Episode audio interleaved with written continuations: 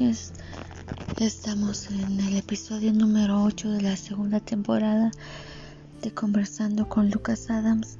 En esta noche vamos a hablar de uno de mis libros favoritos y venía pensando en él porque hoy tuve una resonancia magnética. Eh, salió bastante bien todo, o al menos eso me dijeron. Falta que se den las lecturas, falta visitar al médico, pero por el momento tengamos un espíritu positivo. ¿Ok? Bueno, les comento de este libro. Se llama Médico de Cuerpos y Almas. Fue escrito por una mujer maravillosa que se llama Taylor Caldwell. Y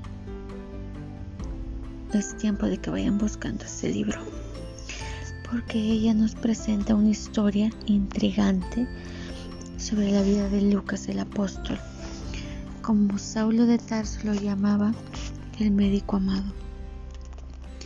No es posible no quedar atrapado en la belleza de Siria, vista desde los ojos de, de ella, bueno, de Lucano, de los miembros que integran la historia Ustedes pueden amar a los personajes, llorar, enamorarse y sufrir.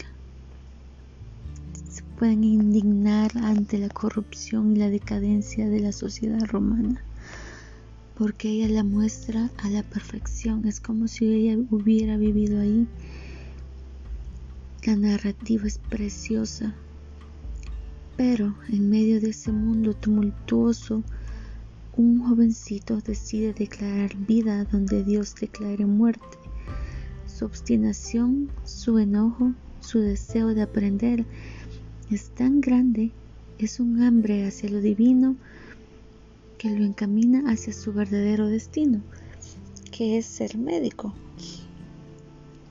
Y créanme que no es el médico que se va a quedar en el hospital de Alejandría como se esperaba por muchos. Es un médico que anda por todo el mundo, anda vagando en los barcos eh, de esclavos, presta servicio a quien sea y a veces sin cobrar nada.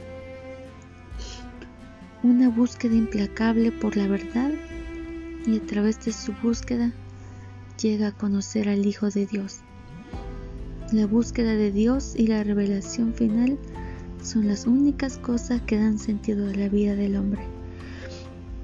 Creo que en un punto todos vamos a llegar a esa conclusión, ya sea en la juventud o ya sea en la vejez,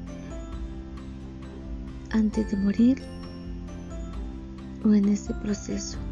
Yo espero que sea durante la juventud, no cuando estemos ya por entregar los, los guantes. ¿Y por qué voy a hablar de él? De Lucas, del apóstol. Yo sé, no tiene nada que ver con Adams, pero les diré que cuando leí este libro, pensé, él puede responder a mi dolor. Conoce la pérdida y esa rebelión temporal que todo hijo tiene por sus padres y sabe cómo es volver y redimirse y aprender. Es como un hijo pródigo. Pero yo no hablaré de rebeldía, hablaré de un poquito de salud y su camino por convertirse en el apóstol y esa férrea determinación por ser médico y ayudar a los más necesitados, también haciendo milagros solo con el uso de su fe y amor a sus semejantes. Taylor Caldwell en ese libro cita, si un hombre mira con amor compasivo a sus doloridos prójimos y a causa de su amargura pregunta a los dioses, ¿por qué infligís a mis hermanos? Sin duda será mirado por Dios con más ternura que el hombre que le felicita por su misericordia y prospera feliz y solo tiene palabras de adoración que ofrecer. No sé, las veces que he estado en el hospital,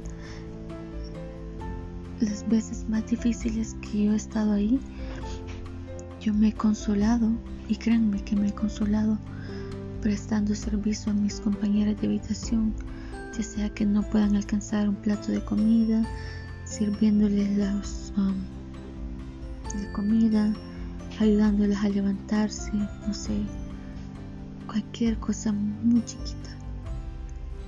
Pero para esas personas que están en la cama, ya sea que tengan una operación de columna o de cabeza o una cualquiera, cualquiera, pero el hecho de que alguien se tome el tiempo de ayudarles es bastante.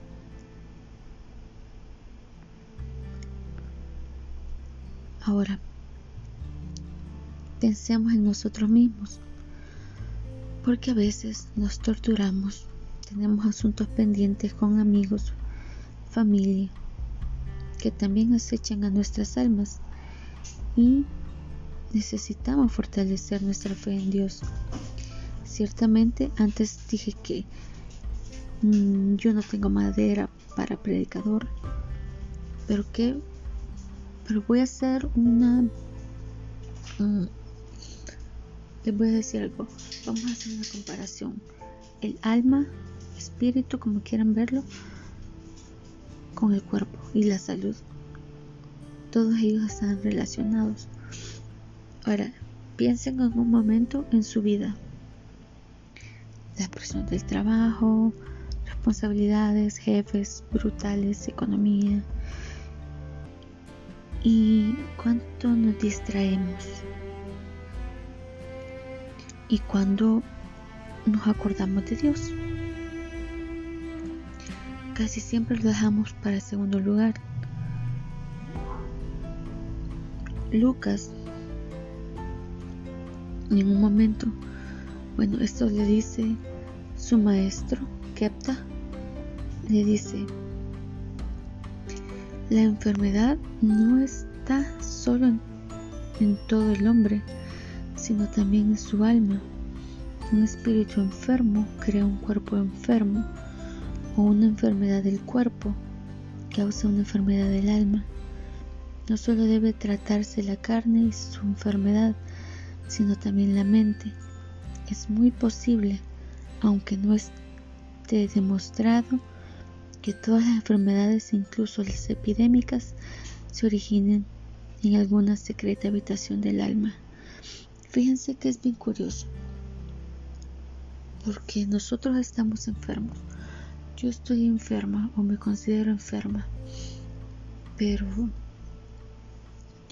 aun cuando mi cuerpo se haya ido recuperando, necesitaba ayuda eh, psicológica, mental, para tener un poco de paz,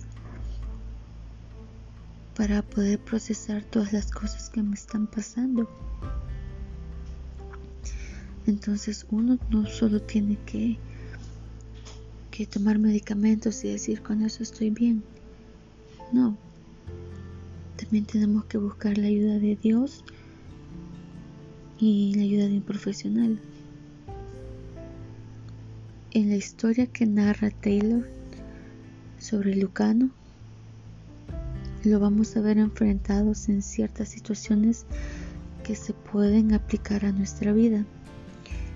Recuerden que la veracidad del libro puede ser cuestionable, pero debemos aprender de los mejores libros y si ese libro les inspira a ser mejor, pues aplíquenlo en la vida. Eh, quiero cerrar diciendo una frase de Aristóteles. El hombre juicioso no da su vida a la ligera, porque hay pocas cosas por las que merezca la pena morir. Sin embargo, en los momentos de grave crisis, al hombre juicioso no le importará perder la vida, porque hay circunstancias a las que no merece la pena vivir.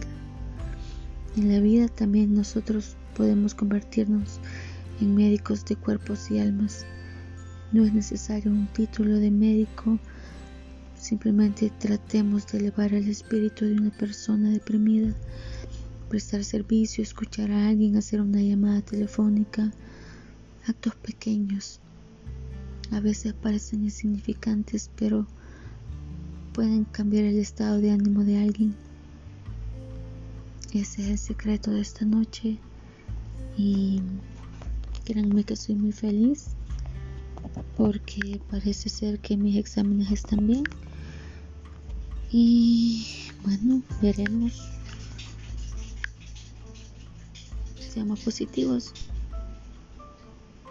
Espero que les haya gustado. Eh, pasen una linda noche. Nos vemos en el siguiente podcast. Recuerden que se les quiere y es de gratis. Hasta la próxima.